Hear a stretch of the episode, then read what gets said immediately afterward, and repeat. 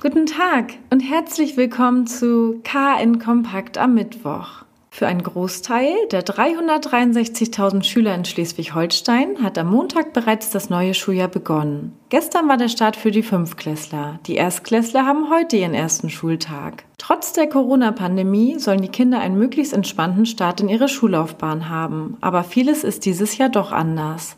Die Einschulungsfeiern werden in diesem Jahr in einem deutlich kleineren Rahmen stattfinden. Meist heißt das für die Erstklässler, nur Mama und Papa dürfen mit zur feierlichen Einschulung. An vielen Schulen wird die Einschulung der jeweiligen Klassen zeitlich gestaffelt stattfinden. Bei der Einschulung werden die Schüler in feste Gruppen, sogenannte Kohorten, eingeteilt, in denen keine Abstandsregelung gilt. Allerdings sollten sich keine Mitglieder einer Kohorte mit Schülern anderer Gruppen treffen. Bildungsministerin Karin Prien hat vor dem Start an Schüler und Eltern appelliert, dass Kinder mit Krankheitssymptomen zu Hause bleiben. Den Schnupfenplan an Schulen in Schleswig-Holstein können Sie auf KN Online einsehen. Dort zeigen wir Ihnen im Laufe des Tages auch Bilder von den Einschulungen in der Region.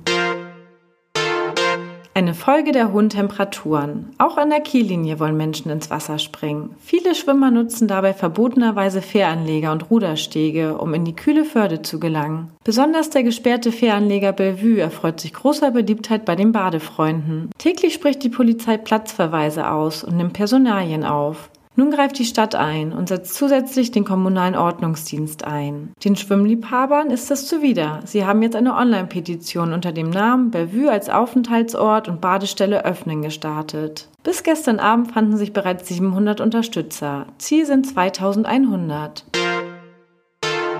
Die Zahl der täglich gemeldeten Neuinfektionen in Deutschland hat den höchsten Wert seit Anfang Mai erreicht. Die Gesundheitsämter in Deutschland haben nach Angaben des Robert Koch Instituts 1226 neue Corona-Infektionen innerhalb eines Tages gemeldet. Höher lag der Wert zuletzt am 9. Mai mit 1251 registrierten Neuinfektionen. Auch in Schleswig-Holstein sind die Neuinfektionen stark angestiegen. 43 neue Fälle kamen heute hinzu, 15 alleine aus dem Kreis Pinneberg.